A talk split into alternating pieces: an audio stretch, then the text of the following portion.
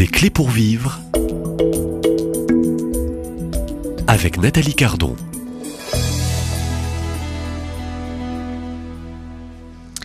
Seigneur, change mon conjoint, un petit guide pour la patience en couple, un petit guide paru aux éditions des Béatitudes.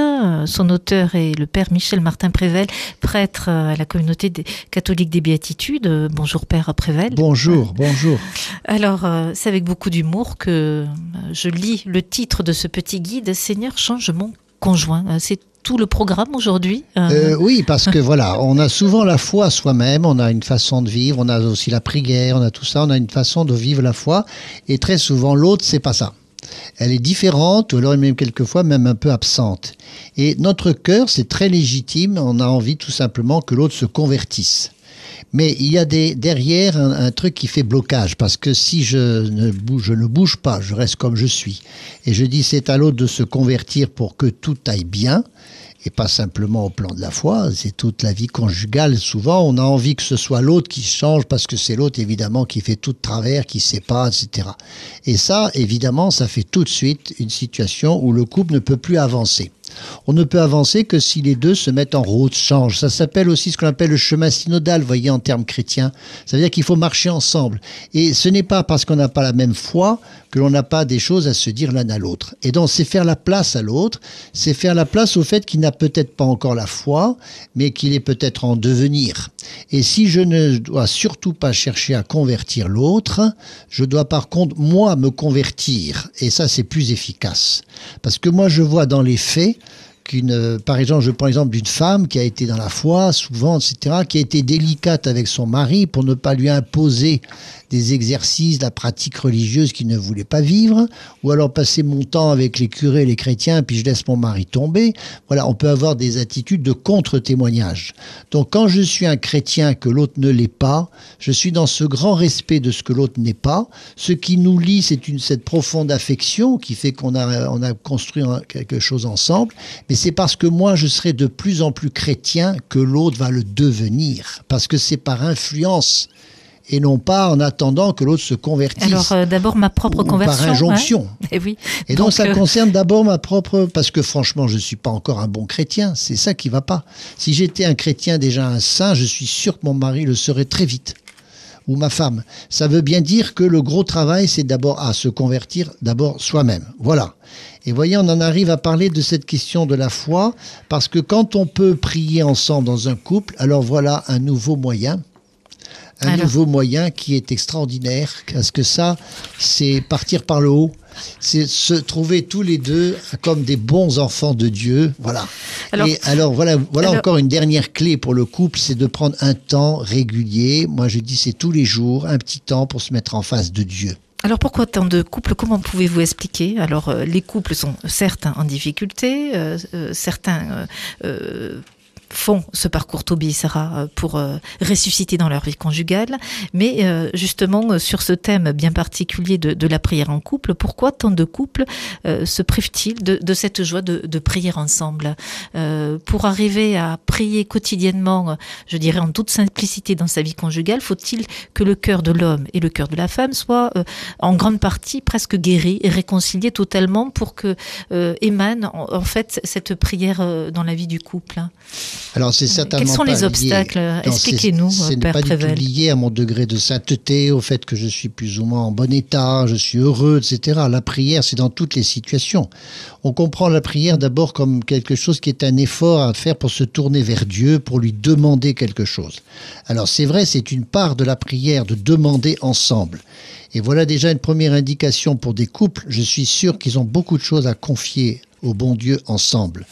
Et voilà déjà au moins un moyen de se dire, ben oui, on va prendre le temps de prier un peu tous les jours parce qu'on va confier des enfants, on va confier une situation, la belle-mère, le travail de l'un, de l'autre, etc. Donc il y a de quoi demander.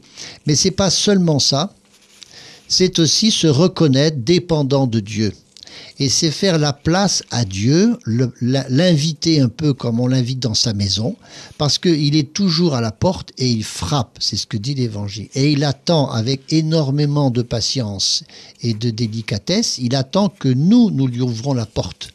Donc la prière, c'est dire un peu tous les jours à l'autre, tu vois, on va faire entrer le Christ au milieu de nous, on va, on va se situer ensemble et c'est faire un couple à trois. Alors dans une vie, réaliser euh, qu'on est trois et qu'on n'est pas que deux. Alors dans une vie un peu euh, mouvementée, agitée, où il y a le travail, euh, parfois aussi diverses voilà tâches, il y a parfois cette excuse, permettez-moi, mais vous en parlez aussi dans votre petit livret, l'excuse aussi de ne pas avoir le temps, de trouver ah, du temps pour la prière. C'est qu'on entend très très voilà, souvent. Et vous devez l'entendre, Père Prével. Est-ce que c'est une excuse On n'a jamais le temps pour prier. On n'a jamais le temps pour quelque chose qu'on n'a pas envie de faire.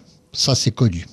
Alors, si on, si on a du mal à trouver du temps, c'est parce qu'on n'a pas compris que c'est premier, que c'est comme respirer de l'air. Euh, si je respire plus, je meurs. Euh, si je ne mange plus, je meurs. Eh bien, j'ai une âme qui a besoin de respirer. Et la, la prière, c'est cette respiration de l'âme. Quand je le fais seul, c'est déjà énorme. Il y a d'ailleurs dans des couples, souvent, chacun prie un peu de son côté, mais ils ne le font pas forcément ensemble. Mais c'est faire respirer son propre couple en faisant cette place à Dieu, en étant dans ce couple à trois, à s'apercevoir que de se tourner l'un l'autre vers Dieu, comme dit Saint-Exupéry, c'est pas se tourner l'un vers l'autre, c'est se tourner ensemble vers Dieu. Et ça, ça redonne de l'espérance, ça redonne de la foi, ça, nourrit la foi du couple. On se nourrit aussi l'un l'autre, parce que certainement l'un peut être plus diligent que l'autre, on s'influence encore une fois, mais c'est une bonne chose mais c'est vivre le mariage chrétien aussi, parce qu'un mariage chrétien où on prie pas, ça n'a pas de sens. Alors, et la messe du dimanche euh, Est-ce que la messe du dimanche Alors, suffit la messe, c'est une, sorte de prière particulière. C'est ça, c'est participer à la prière du Christ lui-même pour son Père. On rentre dans ce grand mouvement d'offrande du Christ. Alors, on, on s'y met à deux. Ça, c'est quand on va à la messe ensemble. Mais prolongeons ça aussi à la maison, avec ce petit temps tous les jours. Alors, on a des quantités de façons de prier. Ça manque pas on peut réciter une prière qu'on aime bien tous les deux, on dit simplement à notre Père, on fait simplement un signe de croix et on prend un peu de silence tous les deux. On a des quantités de façons de faire. Alors vous proposez euh, dans ce petit guide Et si on priait ensemble, donc aux éditions des Béatitudes, toujours euh, dans ce petit livret, donc euh, voilà, vous parlez aussi de ces pièges et de ces obstacles aussi, avec des moyens très concrets, des effets aussi et puis des conséquences aussi de la prière dans le couple. Et vous proposez une prière hein, qui est le rosaire des couples. Oui, parce que je me suis rendu compte que je ne trouvais pas des commentaires des mystères du rosaire, qu'on appelle, hein, c'est une tradition très ancienne dans l'Église. Je n'avais pas trouvé de, de, commentaires du rosaire qui soient strictement applicables au couple.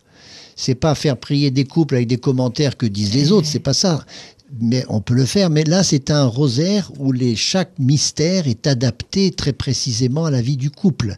Et je me suis même permis de changer certains mystères pour que ce soit encore plus en lien avec la vie du couple. Donc c'est vraiment, il n'y a pas d'autre rosaire que celui-là qui s'adresse strictement à des couples. Oui, et je me permets de lire un extrait. Euh, donc dans ce rosaire du couple, euh, dans le mystère douloureux, euh, l'agonie hein, de Jésus, fruit du mystère, la compassion l'un pour l'autre, vous méditez et vous proposez, avec Jésus soutenu par Marie, nous offrons nos combats en commun pour qu'il reste entièrement plongé dans la volonté et l'amour du Père, tentés de désespérer, nous accueillons la force dans nos peurs, nos angoisses, nos désespérances pour trouver la grâce du pardon pour ceux qui nous éprouvent et l'espérance que notre situation s'améliore. Donne-nous, Seigneur, la compassion l'un pour l'autre et pour ceux qui souffrent autour de nous, ceux qui sont écrasés par la solitude ou angoissés bah, pour leur devenir. Voilà, je dirais une méditation en extrait. un des plus difficiles, c'est celui de l'agonie, parce que les coups passent par des souffrances, voilà, et de grandes et dans ces situations-là, effectivement, il y a ce mystère à méditer, mais il y a aussi beaucoup d'autres mystères très positifs qui nous font beaucoup de bien pour faire grandir. Le couronnement aussi de euh, Marie, hein, voilà, euh, le couronnement de Marie avec euh, ce mystère, un plus grand amour de Marie. voilà, la Vierge Marie, nous voulons te prendre comme modèle, mère du divin amour. Tu as été choisie parce que tu t'es abaissée comme l'humble servante dans ta vie de femme, d'épouse et de mère. Hein, voilà, on peut inviter les auditeurs. Euh, c'est un bon petit support, ce rosaire des couples. Hein. Voilà. C'est, et si on prie ensemble, parce que il suffit pas que ça reste une question, mais que ça devienne une décision. Voilà. Décider tous les jours de faire un petit quelque chose. Il y a un acte de volonté du couple. Un acte de volonté encore, comme pour le pardon et le dialogue. Il faut s'y mettre. Mais surtout pas faire des choses trop compliquées, des choses très très simples, mais fidèlement. C'est la fidélité qui compte. Alors, si on plus. est en difficulté pour dire euh, tout un chapelet, euh, un autre Père, un Je vous salue pour absolument, commencer, absolument. Voilà, il faut durer. il faut durer, bien sûr. Mais c'est Alors, beaucoup plus facile qu'on ne le croit. Par de petits exercices. Alors moi, l'exercice que je propose, euh, vous pouvez vous procurer ces tout petits guides, euh, bon, pour le couple, aux éditions de la prière. Père Michel Martin Prével, merci pour toutes vos interventions. On vous souhaite une très très belle mission dans euh, cet accompagnement avec le parcours Toby et Sarah. Donc vous pouvez donc découvrir sur le site www.parcourstobyeetsarah.org. N'hésitez pas donc à, à participer pour que votre couple puisse ressusciter. Euh, Oui, je dirais que dans la région, là, dans le sud-ouest, c'est à, à l'ACPED, un l'ACPED Près que se font près d'Agen. C'est en général en février qu'il y a tous les ans un parcours Toby Sarah. Voilà. Alors ne le manquez pas. Merci à vous et belle mission. Voilà, au revoir.